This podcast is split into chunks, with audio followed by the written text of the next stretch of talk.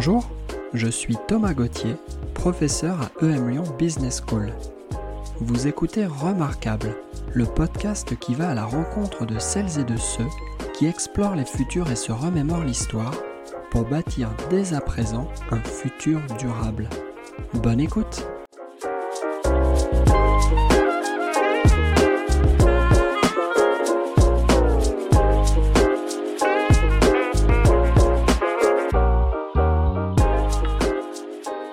Stéphane Foucard est journaliste au Monde, en charge des sciences de l'environnement. Ses enquêtes l'ont conduit à s'intéresser aux effets délétères des pesticides sur l'environnement et sur l'homme, aux conséquences de la crise climatique, ou encore aux interactions multiples et complexes entre la communauté scientifique et la société dans son ensemble. Dans l'échange à suivre, il revient sur son parcours de journaliste et dévoile plusieurs aspects de la grille de lecture que ses enquêtes lui ont permis de façonner. Bonjour Stéphane. Bonjour.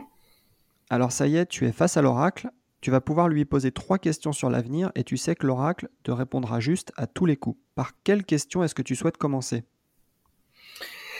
Euh, Peut-être la première question, ce serait de savoir si dans 50 ans, on parlera encore euh, du changement climatique ou si finalement cette question aura, euh, aura disparu du débat public, si tant est qu'il reste quelque chose qui ressemble à un débat public, et si finalement on, ne serait pas, à horizon d'une cinquantaine d'années, passé à autre chose. Et alors, qu'est-ce qui t'amène à, lui poser cette question? Quelles pourraient être les circonstances dans lesquelles euh, ce réchauffement climatique pourrait disparaître? J'ai de la peine de mon côté à imaginer que les limites biophysiques vont, vont changer ou alors que l'on va découvrir une sorte de formule magique justement pour pouvoir euh, renouveler à l'infini les énergies. Qu'est-ce qui qu'est-ce qui t'amène à te poser cette question? En fait, ce qui m'amène euh, ce qui m'amène à m'interroger là-dessus ou à poser cette question à, à l'oracle, c'est que euh, euh, bien évidemment, j'ai aucun doute sur le fait que dans 50 ans, le changement climatique sera voilà sera toujours en train de se déployer et de et de déployer ses effets, bien sûr. Hein. mais comme journaliste, moi, je travaille sur disons l'interaction ou l'interface entre la réalité du monde tel que moi je l'aperçois comme euh, journaliste, euh, et la façon dont cette réalité est perçue ou comprise par le plus grand nombre. Euh, et bon, moi je m'intéresse aux questions environnementales depuis très longtemps, enfin très longtemps, depuis une vingtaine d'années, et au cours de cette, de ces deux décennies, en réalité, j'ai toujours observé une, un hiatus extrêmement profond entre ce que moi je comprenais être euh, la réalité du monde physique et euh, l'interaction euh, entre les sociétés et ce monde physique, et la perception que la société en a.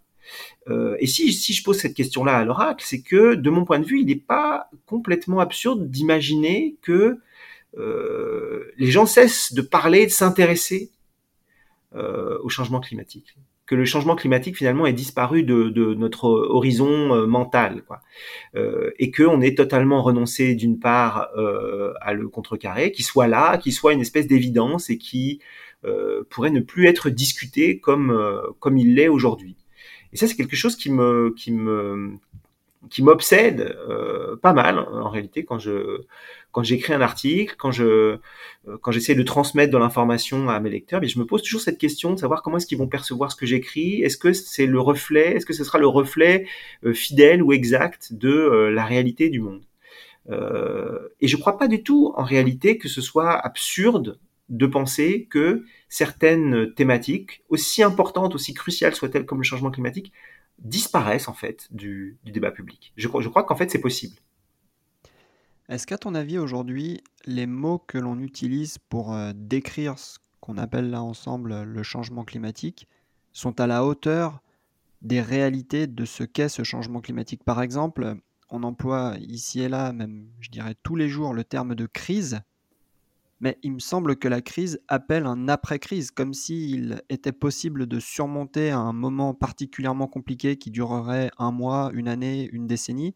Mais une fois cette euh, difficulté surmontée, elle aurait disparu. Est-ce que les mots qu'on emploie en fait pour décrire le monde dans lequel on vit aujourd'hui et dans lequel on pourrait vivre sont à la hauteur de ce que notamment les sciences nous en disent? Alors, euh, c'est une, euh, je trouve c'est une très bonne réflexion et je, crois pas du tout. En fait, je crois que les, mots sont pas du tout à la hauteur. Les mots sont même complètement à côté. Tu, viens de rappeler que le terme crise qu'on utilise et que moi aussi j'utilise d'ailleurs hein, euh, assez fréquemment, le terme de crise climatique est pas approprié. Il n'est pas approprié, mais il est en quelque sorte la seule manière dont la société peut se saisir d'un problème très grave. Euh, notre société, elle fonctionne à haute fréquence, c'est-à-dire elle fonctionne avec des, des, des, événements rapprochés dans le temps, qui produisent des effets aigus. Et c'est ça qui nous intéresse, c'est ça qui, euh, qui déclenche la conversation, c'est ça qui fait parler euh, euh les journalistes, c'est ça qui, euh, qui produit de l'événement et de l'information. Tout, tout, le reste, en fait, tous les événements qui se produisent à basse fréquence, comme le changement climatique, ou comme l'acidification des océans, ou comme l'érosion de la biodiversité, en fait, ils ne peuvent exister dans la conversation que sous forme de crise. Et c'est pour ça qu'on parle tout le temps de la crise de la biodiversité, de la crise climatique, etc. etc. Donc c'est une sorte de, de prétexte qui est pris pour pouvoir mettre euh, en avant les, euh, euh, les problèmes environnementaux. Mais, mais bien sûr, c'est pas du tout une crise, c'est c'est une situation avec laquelle il va, il va, il va falloir devoir vivre pour, pour, les prochains, pour les prochains siècles. Et je dirais même que dans la, façon dont les scientifiques eux-mêmes, en fait, cadre euh, cette question et la nomme, c'est le réchauffement climatique ou le changement climatique, il y a quelque chose d'incroyablement euphémisant. Parce que d'un côté, crise climatique, bon, on a vu que c'était pas vraiment une crise, mais quand on parle de réchauffement climatique, qu'est-ce que ça, qu'est-ce que ça évoque euh, dans notre inconscient collectif? Le réchauffement, c'est toujours quelque chose de plutôt positif. On parle du réchauffement des relations diplomatiques entre deux pays, par exemple le changement climatique, bon, le changement, c'est pas forcément négatif non plus. On a un président, euh, voilà, qui appelle de ses voeux la disruption, le changement, etc. Donc, euh, en réalité, les mots qu'on utilise sont soit euh, euphémisants, euh, soit inappropriés. Et il y a même, il y a même toute une activité, enfin toute une activité. Il y a quelques chercheurs qui ont réfléchi à la manière la plus efficace qu'on aurait de nommer le changement climatique. alors il y a des règlements, mais il y a d'autres choses aussi. Il y a cancer climatique qui est beaucoup plus anxiogène, mais qui en fait donne, je pense, mieux à voir la réalité de ce qui est en train d'arriver.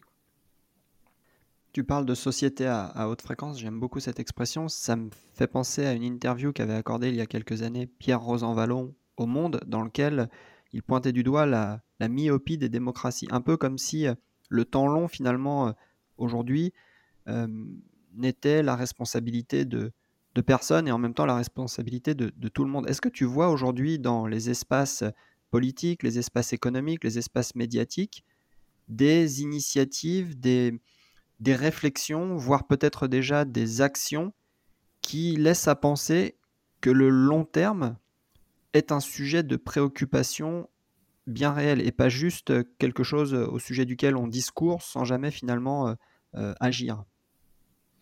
Non, moi je ne vois pas grand-chose de cet ordre-là, ou alors des choses très très marginales. Je pense au contraire que plus le temps euh, avance et plus tous les instruments qui sont à notre disposition pour créer du lien social, pour échanger des biens et des services, pour interagir les uns avec les autres, euh, tous ces instruments en fait nous poussent vers euh, une société de toujours plus haute fréquence. Et d'ailleurs c'est amusant parce que quand on voit par exemple euh, quand on voit par exemple les outils qu'utilisent les traders sur les marchés financiers, eh bien en fait on, voit cette, cette tendance, euh, on voit cette tendance jusqu'à la caricature avec le trading à haute fréquence précisément, où euh, en l'espace d'une seconde on peut faire des milliers d'opérations qui n'ont plus rien à voir avec la réalité du monde réel, hein, puisque le monde réel produit pas des milliers d'informations pertinentes pour les marchés en l'espace d'une seconde. Euh, et donc en fait on, je ne crois pas du tout qu'on aille vers euh, euh, vers euh, une, une, société qui serait plus soucieuse du long terme. Plus... Au contraire, je pense que euh, face euh, aux menaces du long terme, se réfugier dans le court terme va être au contraire euh, une forme de réflexe collectif. Et tous les outils qui sont mis à notre disposition nous, nous poussent à ça. Quand on voit aujourd'hui, par exemple, la façon dont le, le débat public fonctionne, ça n'a plus rien à voir avec ce que ça pouvait être il y a une vingtaine d'années, que ce soit sur des questions environnementales, politiques, économiques ou autres. Euh, Aujourd'hui, on voit très bien comment ça se passe. Et une polémique euh, survient sur les réseaux sociaux, chasse l'autre en 24 heures et on parle d'autre chose. On a oublié ce, qu'on, ce, dont on parlait il y a encore quelques heures. Euh, et en fait, on est en train d'organiser, euh, c'est même plus de la myopie à ce niveau-là, c'est vraiment une forme de cécité collective, quoi, qui, euh, qui d'une part moi je trouve est assez inquiétante, et d'autre part nous renvoie à la première question que je posais à, l'oracle tout à l'heure, c'est-à-dire bah, est-ce qu'on finira toujours par évoquer ces problèmes de long terme dans 20, 30, 40 ou 50 ans? Et moi je crois qu'en fait c'est pas du tout acquis. Alors, comme tu viens de nous rappeler ta première question à l'oracle, l'occasion est toute trouvée de refaire un tour devant cet oracle. Quelle serait la deuxième question que tu as envie de lui poser désormais? Ma deuxième question est un peu une, question euh, rhétorique. Enfin, en tout cas, elle a. Je pense pas qu'elle pourrait avoir de traduction dans le euh, crédible dans le monde réel. Moi, j'aimerais bien savoir euh, qu'est-ce qui va craquer en premier? C'est-à-dire quel est l'élément qui nous lie au monde naturel, au monde physique, qui va craquer en premier Est-ce que c'est une question qui sera liée au climat? Est-ce que c'est une question qui sera liée à la biodiversité? Est-ce que c'est une question qui sera liée à notre santé? Parce que tout ça, bien évidemment, euh, euh, est lié. Euh, moi, j'aimerais bien savoir, par exemple, dans 50 ans, quelle sera l'espérance de vie, si tant est qu'on soit encore en mesure de suivre des cohortes populationnelles pour calculer l'espérance de vie.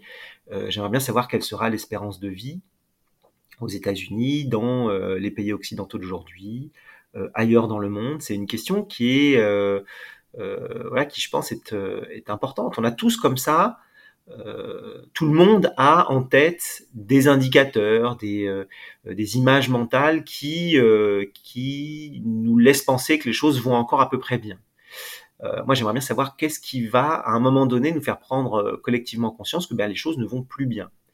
Euh, et si je me pose cette question-là, c'est euh, à cause d'un événement tout, récent, euh, qui est l'annonce par les autorités sanitaires américaines de la chute de l'espérance de vie aux États-Unis depuis deux ans, qui est une chute absolument vertigineuse.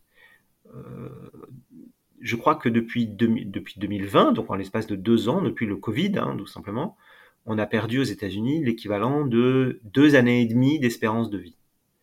Alors deux années et demie d'espérance de vie, ça paraît pas grand-chose, mais euh, les démographes savent bien que quand on perd quelques mois, c'est déjà qu'il se passe des choses absolument énormes dans la société. Et là, en l'espace de deux ans, euh, deux années d'affilée, on perd de l'espérance de vie. Et si, ce, cet indicateur euh, est pour moi important, c'est que il arrive, cette chute, elle arrive après une stagnation d'une décennie à peu près.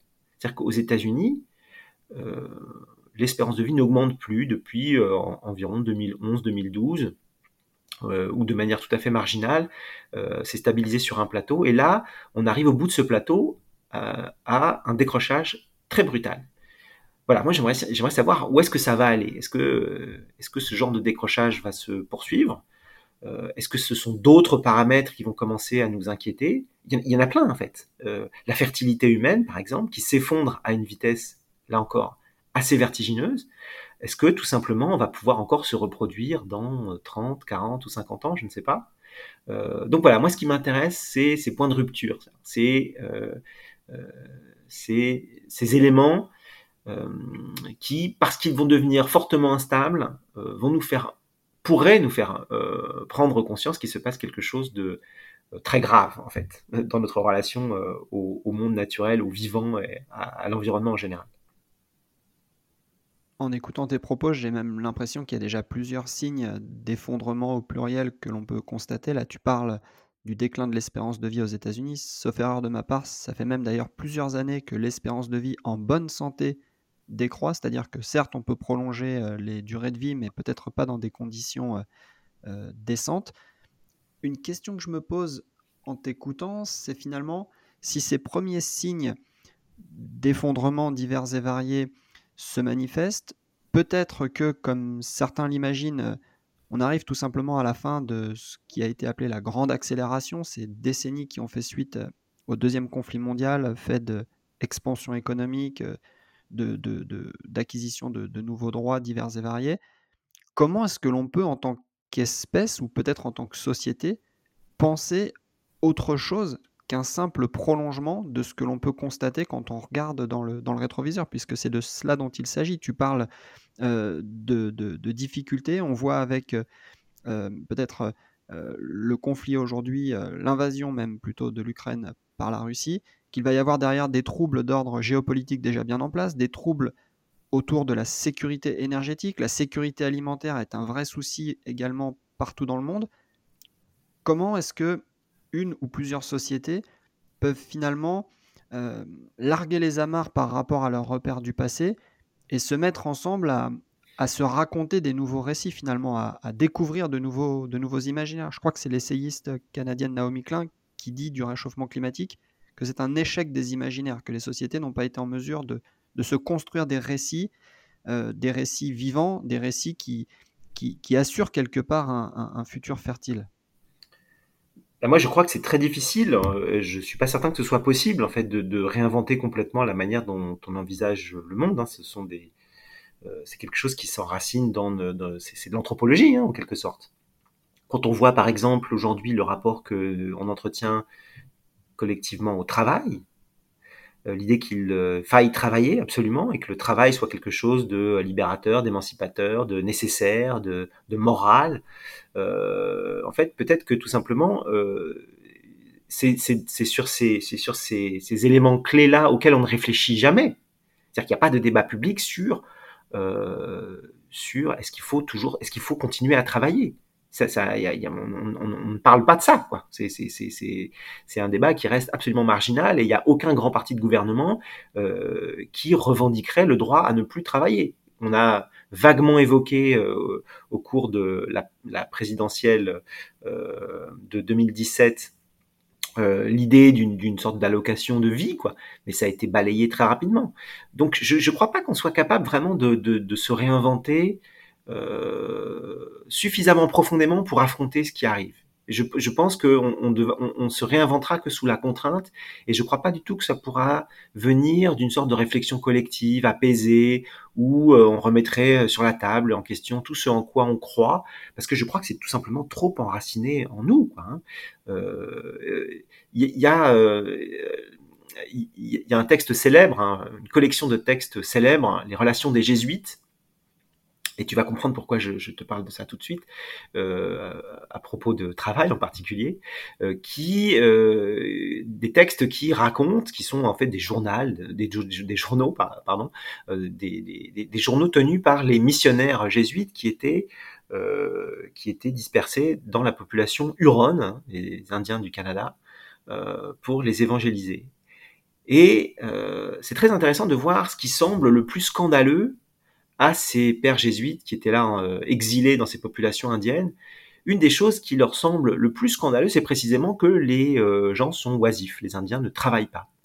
Euh, ils font le minimum nécessaire pour avoir de quoi subsister, et de quoi subsister de manière confortable. Mais une fois que tout ça est fait, eh bien, ils ne travaillent pas, ils n'endurent rien, ils passent leur temps à avoir des relations sexuelles, à élever les enfants, à entretenir la mémoire collective et les mythes, euh, à se livrer à tout un tas de rituels qui échappent complètement aux, missionnaires jésuites, et tout ça leur semble complètement scandaleux. Quoi. Et quelque part, euh, on est encore un peu dans cette situation des pères jésuites euh, du, du XVIIe siècle. On trouve scandaleux l'idée de ne rien faire, de ne pas travailler, de ne pas produire, etc.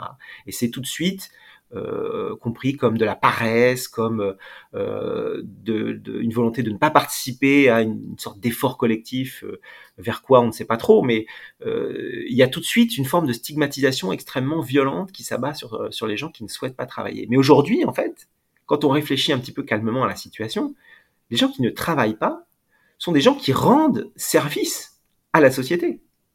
Les gens qui se contentent de peu et qui ne souhaitent pas produire, c'est des gens qui, d'une certaine manière, vont euh, produire beaucoup moins de dégâts sur l'environnement euh, que ceux qui, au contraire, sont, euh, avides de travail, de consommation, etc. Donc de tout ce qu'on considère comme étant la bonne façon de faire, la, bonne façon de vivre. Voilà, c'est une longue digression, mais pour, pour, dire que je ne crois pas qu'une société soit en mesure de se réinventer complètement. Je ne crois pas que on soit capable de prendre la mesure, en quelque sorte, de, euh, de l'importance de ce qui vient et d'y adapter en fait une transformation sociale, socio-économique profonde. Alors c'est intéressant que tu parles de cet euh, épisode historique. Du coup, je me permets de, t'en partager un. J'ai parcouru récemment les, premières pages d'un ouvrage qui s'intitule de mémoire Ossium au sujet de l'art, de l'éducation et de la démocratie. Et en fait, dans ce, dans ce bouquin, il est question de l'ossium qui était, semble-t-il, un loisir inventé à l'époque de la Grèce antique. Ossium qui, étymologiquement, du coup, voit son contraire dans le mot négoce. Le négoce est la négation de l'ossium, l'ossium étant en fait un temps désintéressé, comme tu viens de le dire dans le cas des Hurones, qui est consacré à la quête de sens, à la quête de, beauté. Alors peut-être que voilà un petit repère historique en plus de celui des jésuites qui nous laisse espérer qu'en regardant l'histoire qu'on va regarder ensemble dans un instant, on va trouver quelques, quelques clés d'action. Euh, on reste une dernière fois, si tu le veux bien, Stéphane, euh, devant notre oracle. Il te reste une troisième et dernière question à lui poser au sujet de l'avenir. Qu'est-ce que tu veux lui demander? C'est une question un peu triviale, hein, mais, euh, mais c'est la question que tout le monde se pose. C'est tout simplement bah, de savoir par quoi est-ce que notre système, qui est fondé sur la libre entreprise, le marché, la technique, le progrès technique, par quoi tout ce système va être remplacé, comment il va l'être, quand, et surtout à quelle vitesse il va être remplacé. Euh, c'est évidemment une question que tout le monde se pose sans se la poser, et les gens se la posent de plus en plus, enfin, de manière de plus en plus euh, euh, aiguë. Je, crois qu'il y a énormément de chemins possibles à, emprunter. bon, pour, revenir sur, des questions historiques lointaines, moi, il y a une période de l'histoire qui me qui, qui m'intéresse beaucoup, c'est la fin de l'âge du bronze. Euh, c'est euh, une grande transition de, euh, des premiers États méditerranéens en Grèce mycénienne, en Anatolie avec l'Empire hittite, en Égypte ou dans le Levant avec toute une, marqueterie de, de cités-États, et à la fin de l'âge du bronze, vers 1200 avant Jésus-Christ, tout ça s'effondre, tout ça disparaît et est remplacé par autre chose. Et avec cette émergence de l'âge du fer, eh bien, on voit de nouvelles identités nationales se créer.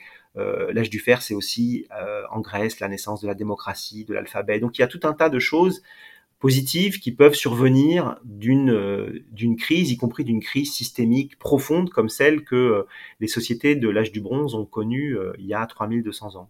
Et donc, moi, je suis très curieux de savoir que de savoir ce que ce que va donner tout ça, vers quoi on va évoluer.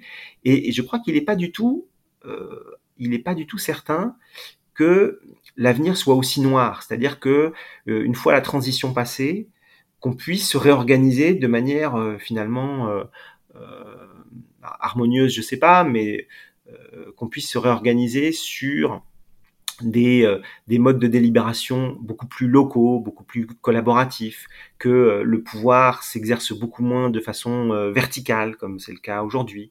je crois qu'il y a énormément de choses, de choses à inventer. Je ne crois pas qu'on pourra, comme je le disais tout à l'heure, les inventer de manière apaisée, comme ça, prévoir une sorte de trajectoire. Je pense que ce sont des choses qui vont s'imposer à nous. Mais une fois qu'elles se seront imposées à nous, je pense qu'il y a énormément de, de chemins possibles à emprunter.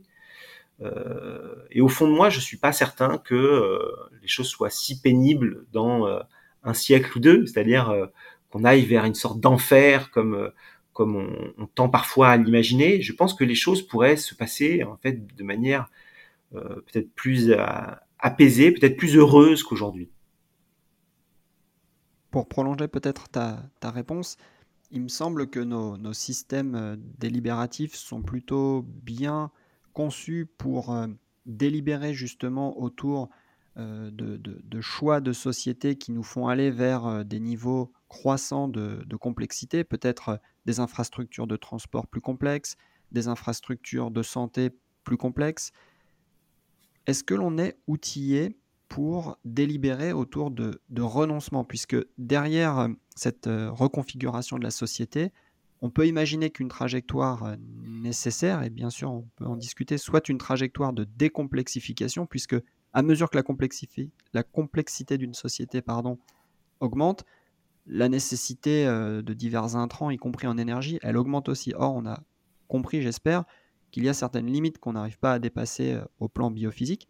Comment est-ce que l'on délibère autour de renoncements? Comment est-ce que l'on acte ensemble des, renoncements sans que comme on a pu euh, l'entendre, cela nous, nous renvoie euh, vers des modes d'organisation qui sont par exemple à l'œuvre chez les, chez les Amish? Alors moi, je, j'ai un petit problème avec ce terme de, renoncement, parce que si on parle de renoncement, c'est qu'on parle en creux de désirs, de désirs qui sont non satisfaits ou non assouvis. Euh, et le désir, nos, désirs collectifs, ils sont le fruit d'une ingénierie, ils sont le fruit de choix politiques. Euh, les gens se sont pas mis à vouloir manger de la viande trois fois par jour brutalement. Si les gens mangent autant de viande aujourd'hui, c'est que on a subventionné l'industrie de la viande, on a accepté d'industrialiser la production, euh, la production animale, c'est qu'on accepte tous les dégâts environnementaux absolument colossaux qui sont liés à la production de viande. Donc euh, euh, voilà, le, renoncement, le renoncement, il ne peut intervenir que si on, part du principe que nos désirs sont innés en quelque sorte et qui n'ont pas été construits. Moi, je crois que nos désirs sont profondément construits. Euh, le fait de rendre désirable de rouler dans une voiture qui pèse 3 tonnes 5 et qui a 4 roues motrices en ville, euh, je ne crois pas que ce soit un désir inné. Je ne crois pas que ce soit un renoncement de ne pas euh, obtenir ce droit que de circuler dans, une, dans un véhicule comme ça.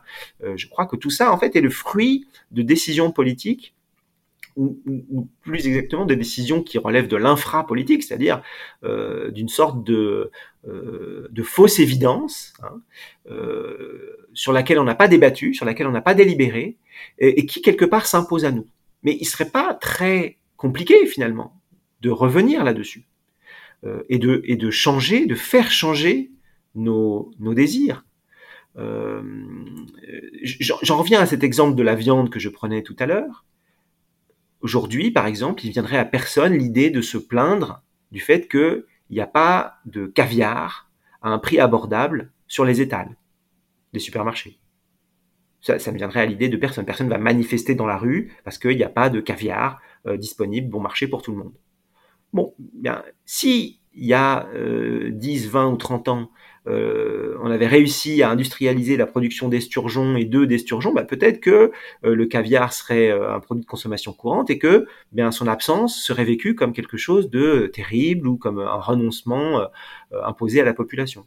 bon, donc en fait, je crois qu'il y a énormément de choses qui sont de cet ordre-là. C'est-à-dire que, que ce, ce dont on a envie ou ce dont on croit avoir besoin en général, euh, c'est très très loin de la réalité de nos besoins et de nos envies euh, euh, fondamentales. donc je ne crois pas qu'il faille envisager ça comme une somme de renoncement. Je pense qu'il faut envisager ça comme une volonté de, réforme politique et de changer nos structures socio-économiques, nos modes de, nos modes de construction de la, hiérarchie sociale.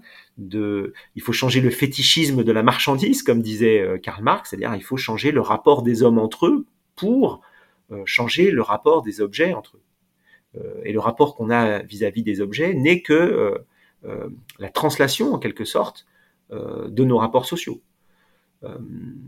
donc je crois que ça peut passer par tout à fait autre chose que ce qu'on appelle du renoncement. Et ce qu'on réalise peut-être, c'est qu'il euh, y a tout un tas de, conventions qui, qui, marquent notre vie individuelle et collective, qui ont petit à petit acquis euh, le statut de, quasi-loi physique. Un, exemple un peu basique serait de dire que euh, une société, un pays, une région doit nécessairement tendre à une croissance économique toujours supérieure à ce qu'elle a été par le passé, comme si c'était une loi physique. Or, c'est une convention, c'est une croyance partagée, c'est une, manière de s'organiser, mais ce n'est pas la seule manière organisée. Il y a des conventions qui peuvent être déconstruites pour mieux en reconstruire d'autres. Comme tu le disais, euh, les désirs sont des, sont des fruits de, construction. Il y a peut-être une dimension, euh, euh, disons, liée à l'évolution qui, agit en partie sur, sur nos comportements. Je pense que les, les, sociobiologistes ont des choses à dire sur le sujet, mais tout traduire en, en loi physique inaltérable et indépassable, c'est aussi euh, finalement peut-être là le renoncement, le renoncement à repérer ce qui relève de la convention, ce qui relève de la norme, ce qui relève de la, réalité socialement construite, pour mieux en construire une, autre. je te propose, Stéphane, qu'on passe à la deuxième partie de l'entretien que tu as en fait euh, encre déjà abordé, Regardons maintenant, si tu le veux bien, dans le rétroviseur. Est-ce que tu veux bien nous ramener de l'histoire deux ou trois événements clés qui l'ont marqué, cette histoire, et qui peuvent nous servir de leçon pour le présent et pour l'avenir oui, alors je vais pas vous, je vais pas, euh, je vais pas parler de choses très très originales malheureusement. Euh, le, premier événement historique euh, auquel auquel je me réfère, c'est la publication en 1962 d'un livre très important d'une biologiste américaine qui s'appelle Rachel Carson. C'est un livre qui a été très connu à une époque, il est un peu moins aujourd'hui, qui s'appelle Printemps silencieux, et qui est un livre qui décrit, euh, donc on est en 1962, hein, donc on est, on est, on est il, y a, euh, pas mal de temps déjà, euh, et c'est un livre qui décrit les effets catastrophiques de l'usage massif et indiscriminé des pesticides, de la chimie de synthèse en agriculture. Et c'est un livre qui est absolument remarquable. Quand, je l'ai lu, je l'ai lu malheureusement assez, enfin heureusement assez récemment, et après l'avoir refermé, je me suis dit que finalement, ben, euh, ma fonction sociale, comme journaliste scientifique spécialisé dans les questions environnementales, et en particulier sur ces questions de santé environnement, de, biodiversité, d'usage des intrants euh, en agriculture, etc., ma fonction finalement, en quelque sorte, c'était de répéter sous différentes formes ce que Rachel Carson avait déjà écrit il y a 60 ans. Euh, parce que dedans, il y a tout, en fait. Il y a tout ce qui est en train de se produire aujourd'hui.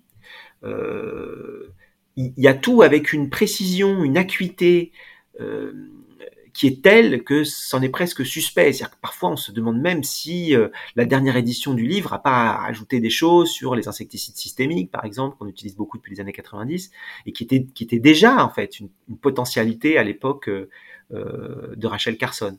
Il y, a, tout un tas de,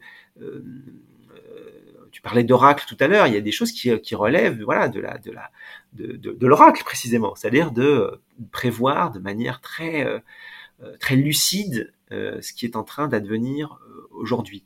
Et si ce, ce, ce, livre, je trouve, est intéressant, c'est qu'au-delà du livre lui-même et de ce qu'il dit, il nous dit quelque chose sur l'extraordinaire faculté de nos sociétés à oublier certaines grandes questions. Quand le livre de Rachel Carson est publié, c'est un événement planétaire. Le livre est traduit dans, dans, plus, dans, une dizaine de langues, il est vendu à des millions d'exemplaires. À l'époque, en France, il fait la une de France Soir. Euh, L'Académie des sciences françaises, euh, en la personne de Roger Haim, qui était son président à l'époque, était biologiste, prend des positions extrêmement euh, fermes et dures et, euh, euh, intransigeantes sur la chimie, l'usage qu'on fait de la chimie en agriculture, en, tirant la sonnette d'alarme, comme on dit, en, avertissant le pouvoir politique, les médias, le public, que tout ça ne peut pas durer, que c'est très dangereux, que, etc. etc. et on voit que, que cette thématique, après avoir été une thématique, disons, porté à l'attention du plus grand nombre, qui, a, qui, voilà, qui, était un vrai sujet médiatique, eh bien ce thème a totalement disparu dans les années 80. Euh, il est tombé dans ce que l'historien des sciences américain Robert Proctor appelle un puits de désintérêt. C'est-à-dire, on a comme ça des, grandes, euh, des grands thèmes de discussion, de débat, euh, qui engagent l'avenir de nos sociétés, l'avenir de nos systèmes productifs, qui à un moment donné de l'histoire euh, eh bien, ne s'insère dans aucune des grandes idéologies qui se déploient sur, euh, euh, sur la scène politique. Et donc, ils sont inutilisables en quelque sorte. Et comme ils sont inutilisables, eh bien, ils, ils, ils, ils tombent dans l'oubli, ils tombent dans ce fameux puits de, de désintérêt. Et c'est exactement ce qui s'est passé avec cette thématique des pesticides. Euh, voilà, entre les années 80 et le début des années 2000, bon, bah, plus personne ne parlait de ces questions-là. Plus personne.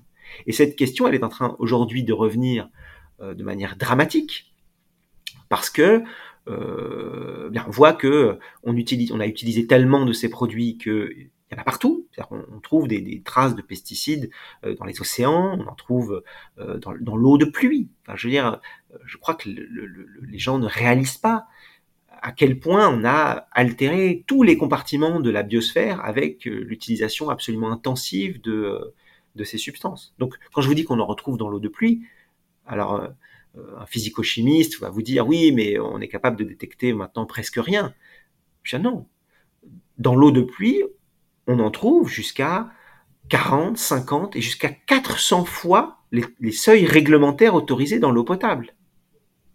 Donc en fait, euh, il y a une dans ce livre de Rachel Carson, dans Printemps silencieux, il y a euh, il y a deux leçons. Il y a une leçon euh, de sciences naturelles en quelque sorte, une alerte, et puis il y a aussi une leçon sur cette incroyable faculté des sociétés à oublier et à mettre les questions qui dérangent sous le tapis. Et j'en reviens à ma première question tout à l'heure à l'oracle, de savoir si on parlerait encore du changement climatique dans 50 ans.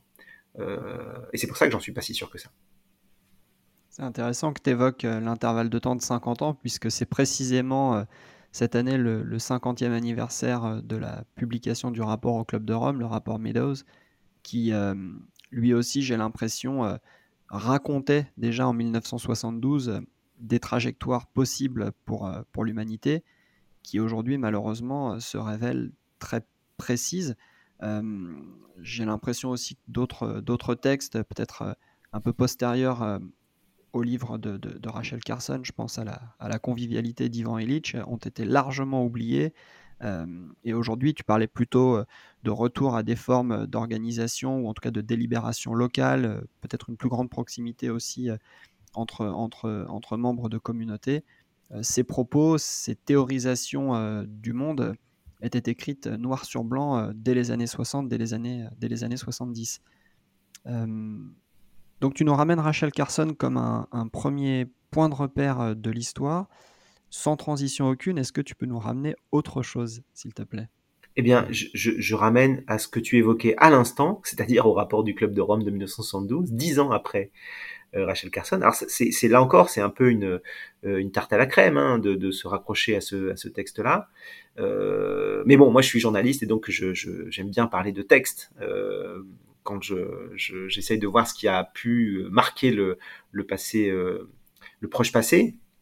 Et euh, ce rapport du Club de Rome, ce qui est intéressant, c'est comme, euh, exactement comme pour le livre de Rachel Carson, c'est de voir à quel point il a, il a marqué son temps. Il a été vendu à plusieurs dizaines de millions d'exemplaires dans le monde. Ça a été un coup de tonnerre. Ça a été vraiment un événement éditorial absolument majeur.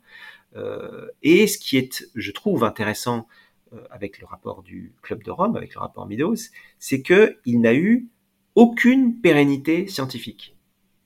C'est-à-dire que euh, on est en droit de penser que l'idée de coupler le fonctionnement de la biosphère et des ressources avec nos systèmes économiques était plutôt une idée assez fertile. C'est-à-dire qu'il n'y avait pas de raison de ne pas investir cette, cette façon de, d'envisager l'avenir de notre monde. Voilà, ça, ça, tombe un peu sous le sens. Et pourtant, ça ne s'est pas produit.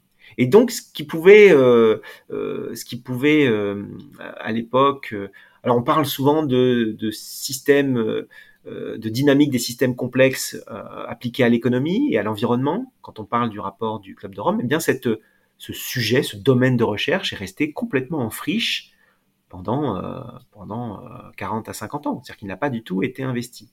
Et là où euh, cette, histoire-là, elle boucle un petit peu avec l'histoire de Rachel Carson, c'est qu'elle elle interroge très profondément la place de la science dans nos sociétés, où, euh, alors il y a eu ce grand débat hein, dans les années 90 euh, entre les, constructivistes et puis les, et puis les autres, c'est-à-dire les gens qui pensaient que la science euh, était essentiellement de l'ordre de la construction sociale et, les constats, les, les, faits établis par la science relevaient de construction, de construction sociale, et d'autres qui proclamaient la souveraineté et la perfection de la science. Eh bien, on voit avec ces deux exemples que, bien évidemment, si les faits établis par la science euh, sont absolument intangibles, il ne reste pas moins que la manière dont la science avance, se construit, dont elle, euh, euh, choisit, entre guillemets, certaines connaissances qui vont être acquises et elle en, garde d'autres un peu dans l'ombre, eh bien tout ça est extraordinairement connecté à notre société. C'est-à-dire qu'aujourd'hui, la science, elle sert beaucoup plus à produire de la richesse, à produire des, des, connaissances qui vont pouvoir être brevetables, qui vont pouvoir avoir des débouchés sous forme de technologie, qui vont pouvoir être ensuite commercialisées et nourrir la croissance des marchés, plutôt qu'elle n'ait un instrument de diagnostic critique sur la façon dont fonctionne notre monde et notre système économique. Et donc ces deux exemples-là, celui de Rachel Carson et celui du rapport du Club de Rome, voilà, de mon point de vue, ils montrent un petit peu ce, côté un peu obscur euh, de la science, ou en tout cas la manière dont la science a été, euh, a, été dans une certaine mesure bien sûr, hein, mais un peu pilotée par le pouvoir politique, c'est-à-dire orientée dans certaines directions plutôt que dans d'autres. Et il est intéressant de noter que c'est toujours euh, avec l'appareil et l'autorité de la science hein, que aujourd'hui les dégâts qui sont euh, provoqués par les pesticides sont niés. C'est au nom de la science qu'on explique qu'on ne peut pas faire autrement, que euh, l'agriculture sans chimie, ça peut pas marcher, c'est impossible, etc., etc., alors qu'on en a la preuve, la preuve du contraire absolument tous les jours. Hein. Il y a plein de systèmes agroécologiques qui fonctionnent très bien. Euh, et de la même manière, l'idée qu'on puisse euh, ralentir la croissance, voire décroître, en tout cas faire décroître euh, les flux de, matière et d'énergie, eh bien c'est tout de suite brocardé, caricaturé comme étant des positions obscurantistes, anti-science, etc. Euh, donc c'est tout ça qui m'intéresse, et ça m'intéresse bien évidemment parce que je suis euh, en permanence en, train de, euh, d'une part, me battre contre ça, et puis d'autre part, écrire sur ces sujets, et sur la façon dont la science, aujourd'hui, est utilisée, non seulement pour faire fonctionner la société, mais aussi comme argument d'autorité dans l'espace public. Alors là, avec toi, on, a deux repères historiques déjà. On a le printemps silencieux, on a le rapport de 72 des, des Meadows. Est-ce que tu souhaites nous rapporter un troisième et dernier événement historique qui peut lui aussi nous servir de point de repère pour nous orienter? Alors, deux qui valent un, en quelque sorte, euh, et c'est encore des textes, je suis désolé, c'est encore des textes, et c'est encore des textes scientifiques. Euh, quand je vous dis deux qui valent un, c'est euh, deux rapports qui, à mon avis, font date dans la, manière dont on, perçoit ou on comprend le changement climatique. Le premier, c'est le rapport le rapport Charnay de 1979, euh, et l'autre c'est le rapport du l'AR4, le quatrième rapport d'évaluation du, GIEC. Alors pourquoi? Euh, Parce que en 1979, euh, donc c'est à la demande de l'administration Carter à l'époque, que l'Académie des sciences américaines mandate un, grand physicien de l'atmosphère, un Jules Charnay, qui était prof au MIT, pour établir une sorte d'état des lieux de ce qu'on sait sur le fonctionnement du climat et de la possibilité que nos activités, et en particulier les émissions, de gaz à effet de serre euh, humaines, impactent euh, le climat. Et en 1979, donc c'est un rapport qui est, très, court, hein. on peut le trouver assez facilement sur Internet, qui fait une trentaine, une quarantaine de pages. Et c'est un rapport qui est, qui est assez saisissant parce qu'il dit les choses de manière tellement simple qu'on euh, en est un petit peu abasourdi. Quoi. Euh, donc tout ça a été il y a quand même un certain temps, et il est écrit noir sur blanc que l'état du consensus en 1979, donc dix ans avant la création du GIEC, euh, l'état du consensus c'est qu'il n'y a pas de raison de penser que l'émission de gaz à effet de serre dans l'atmosphère ne va pas renforcer l'effet de serre. Puis c'est vrai que c'est assez naturel en réalité, il n'y a pas, c'est pas très contre-intuitif. Là où les choses sont plus, euh, disons, perturbantes, c'est que la sensibilité, donc ce, rapport propose déjà un chiffrage, une estimation de la sensibilité du climat terrestre au CO2. La sensibilité au CO2, c'est quoi? C'est de combien de degrés s'élève euh, la température moyenne de la basse atmosphère à l'équilibre pour un doublement du CO2, euh, de la concentration de CO2 dans l'atmosphère. Et le rapport Charnay dit à l'époque que c'est autour de 3,5, 4 degrés. et aujourd'hui, on a, avec des supercalculateurs, des milliers et des milliers de physiciens et de climatologues qui travaillent sur le sujet, on a des chiffres qui sont de cet ordre de grandeur-là, hein, euh, voire euh, presque identiques. Donc ça, c'est déjà, ça, interroge, je trouve, euh, pas mal. Et puis, la chose, peut-être la phrase de ce rapport la plus saisissante, c'est une phrase toute simple qui dit, si on attend de voir le réchauffement climatique survenir, parce qu'à l'époque, il n'est pas encore mesurable, il n'est pas survenu. Hein. il n'y a aucune élévation euh, euh, mesurable de la température moyenne terrestre en 1979. Eh bien, le rapport dit si on attend de voir pour agir, il sera trop tard. Et là où euh, ce constat boucle avec euh, ce, ce rapport-là, ce texte scientifique-là boucle avec le quatrième rapport du GIEC qui a été rendu en 2007, c'est que pour la première fois, le rapport d'expertise du GIEC en 2007, donc bien des années plus tard, dit le changement climatique est en train d'advenir. On peut le mesurer depuis, euh, schématiquement, depuis le début des années 90. On peut mesurer voilà, une, une, une, élévation des températures moyennes euh, terrestres. Et on est presque sûr, on est sûr à 90%, mais quand des scientifiques réunis euh, dans un grand panel d'experts comme ça disent 90%, c'est qu'ils sont sûrs d'eux, on est presque sûr que c'est le fait euh, euh, des activités humaines et des émissions de gaz à effet de serre. Et donc vous voyez là qu'il y a une sorte d'arc dramatique entre 1979, où on dit que si on attend pour voir, bah, il sera trop tard, et 2007, où on dit, sans le dire, il est déjà trop tard. Et malgré cela, en 2007, vous allez avoir tout un mouvement climato-sceptique qui va se déployer en France et en Europe et qui va travailler les opinions publiques pendant des années et des années, au point qu'aujourd'hui encore, hein, malgré tout ce qu'on voit, on parle beaucoup de l'été dernier qui a été, euh, pa particulièrement catastrophique, même après euh, cet été dramatique, il reste une proportion non négligeable de gens dans la population qui ne sont pas sûrs de ce qui est en train de se passer. Il y a un, sondage qui a été euh, conduit par euh, l'OCDE et qui dit qu'il y a euh, en France environ 40% des gens qui ne sont pas encore absolument certains soit de la réalité du changement climatique, soit de la responsabilité des activités humaines dans ce changement climatique. Donc voilà, 1979, 2007, 2022, euh, et on en revient encore à la question, à la première question que je posais tout à l'heure à l'oracle. Alors, comme tu viens de reboucler avec 2022, je te propose qu'on aborde la troisième et dernière partie de notre euh, échange. Tu as commencé par partager les questions que tu poserais à l'oracle au sujet du futur. Tu nous as ensuite ramené quelques, quelques repères intellectuels, quelques, quelques livres qui, selon toi, ont fait date et qu'on doit avoir certainement à l'esprit.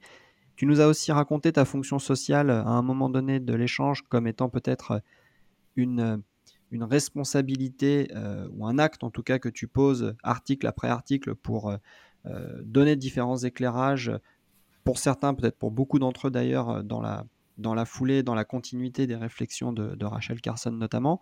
Est-ce que tu peux maintenant, Stéphane, nous raconter justement comment tu, tu agis pour, pour accorder tes, tes actes et tes paroles, pour, pour simplement être dans le présent euh, un acteur, euh, un acteur euh, qui, qui, qui agit comme, comme, comme selon toi il doit, il doit agir Raconte-nous un petit peu à quoi ressemble ton quotidien.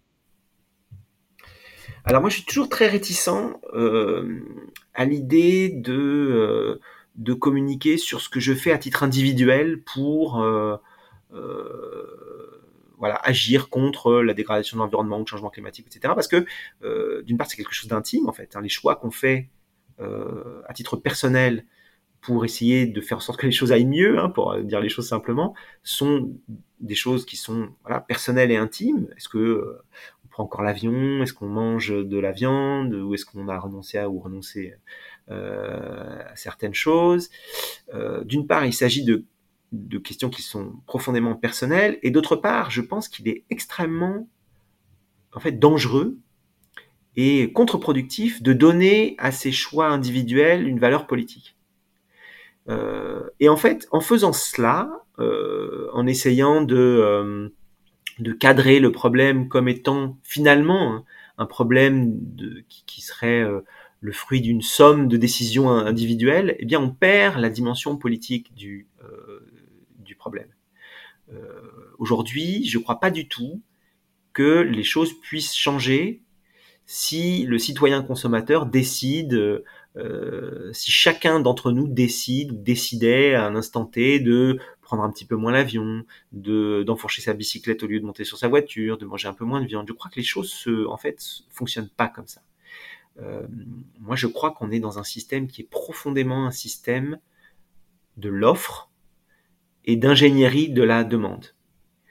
Euh, C'est-à-dire que c'est parce qu'on propose des choses que finalement ces choses trouvent un marché.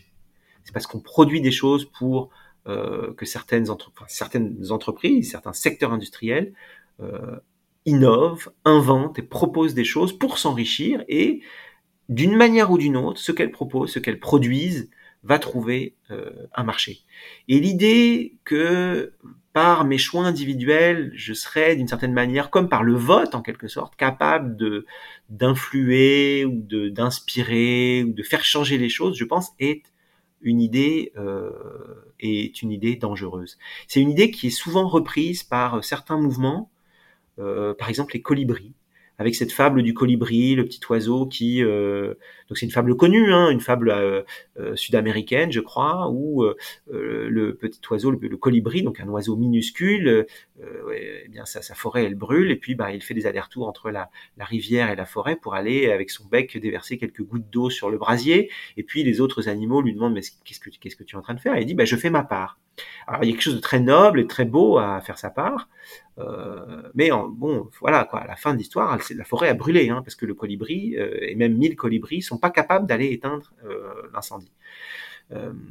donc voilà, donc je, je crois que cette question-là, cette question de l'action individuelle, elle est profondément liée à des questions d'éthique personnelle. Alors moi, j'ai mon éthique personnelle, je fais des choses, je fais des choix, j'essaie de me mettre en accord avec moi-même, mais je ne donne pas je ne veux pas du tout donner une dimension politique à ça. Je crois que la question, elle est, elle est vraiment dans le collectif elle est vraiment dans la politique plutôt que dans les choix individuels. Euh, et je crois qu'un des malheurs de notre société, c'est de tout ramener à l'individu, c'est de tout ramener à des choix individuels, à des risques individuels. Euh, ça ne marche pas, hein, en fait. Hein. On ne peut pas vivre séparés les uns des autres. Tout ça, c'est une, construction qui est euh, le, fruit d'un savoir social dominant qui est l'économie et qui modélise le monde comme étant précisément euh, un monde sans structure sociale, sans lien social, où les individus ne sont euh, que des sortes d'électrons libres, chacun occupé à euh, maximiser leurs bénéfices et réduire leurs coûts. et je ne crois pas du tout que le monde fonctionne en réalité comme ça. Pour revenir une dernière fois alors sur ton, ton, métier de journaliste, est-ce que tu peux nous raconter, selon toi, selon ton expérience, qu'est-ce qui a pu profondément changer dans ta pratique professionnelle depuis que tu exerces ce métier et qu'est-ce qui, au contraire, serait euh, une, forme de continuité?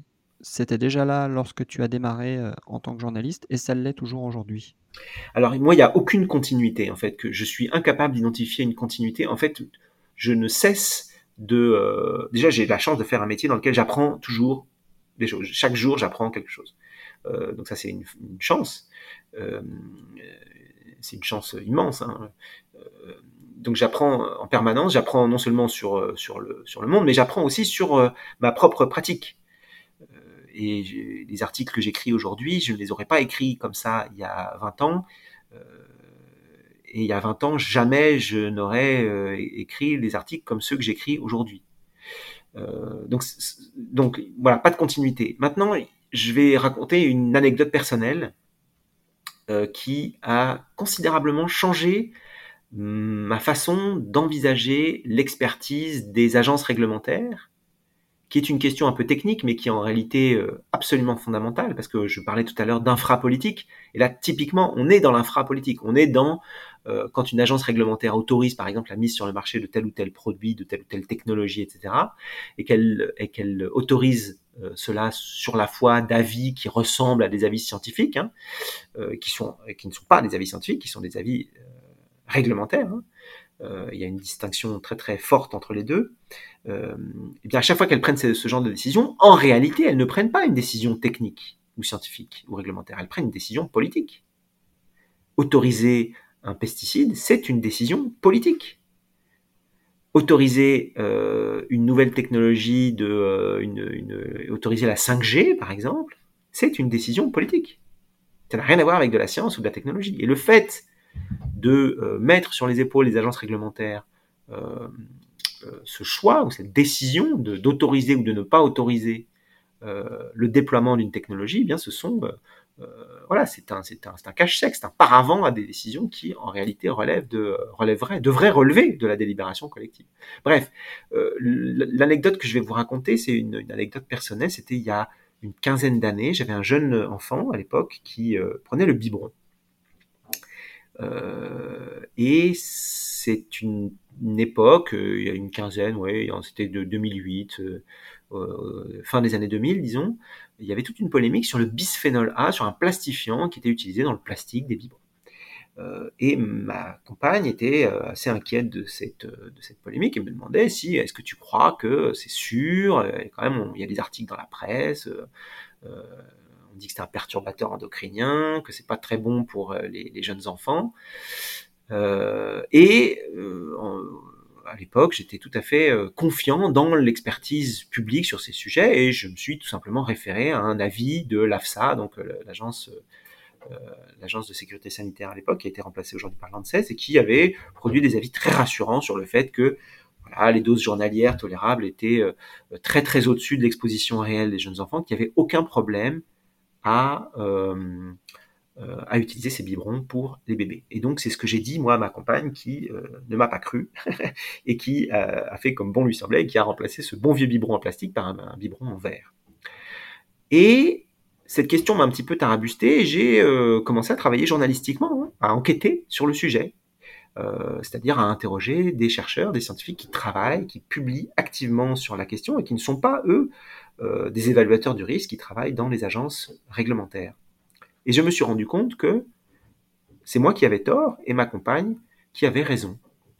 Et euh, c'est une question qui m'a beaucoup euh, euh, interpellé et qui, et qui a en fait orienté, dans une certaine mesure, de manière assez considérable, assez importante, mon travail dans les années qui ont suivi. parce que j'ai réalisé qu'en réalité, ces agences réglementaires ne délivrent pas des avis scientifiques, mais qu'elles délivrent comme leur nom l'indique, des avis réglementaires, et qu'on n'a pas de raison de faire confiance à la réglementation comme on fait confiance à la science. Ce sont deux choses qui sont complètement, euh, ou en tout cas très largement différentes. Et alors pour conclure cette petite anecdote sur le bisphénol A, à l'époque où euh, il y avait cette polémique sur le bisphénol A, donc euh, fin des années 2000, la dose journalière tolérable de bisphénol A, c'était 50 microgrammes, 50 microgrammes, donc 10-6 grammes, par kilo de poids corporel et par jour. Et fin 2021, l'EFSA, donc la, même agence hein, qui avait établi ce seuil de 50 microgrammes, a révisé son seuil et a proposé un seuil de 0,04 nanogrammes par kilo de poids corporel, par, kilo de poids corporel pardon, par jour, nanogrammes donc de 10-9 grammes. Donc si vous faites une petite division, qui n'est pas très compliquée à faire, c'est une division du seuil de sécurité par 1 250 000. Et là, vous comprenez tout de suite qu'une science qui produit des avis aussi divergents euh, en l'espace d'une dizaine d'années, eh bien, c'est pas une science comme les autres, c'est pas une science normale, c'est précisément de la science réglementaire. Et c'est une science dont il faut se méfier. Je te propose de laisser nos auditeurs et auditrices sur, euh, sur ces propos de conclusion. Merci infiniment Stéphane pour le temps que tu as accordé au podcast. Merci.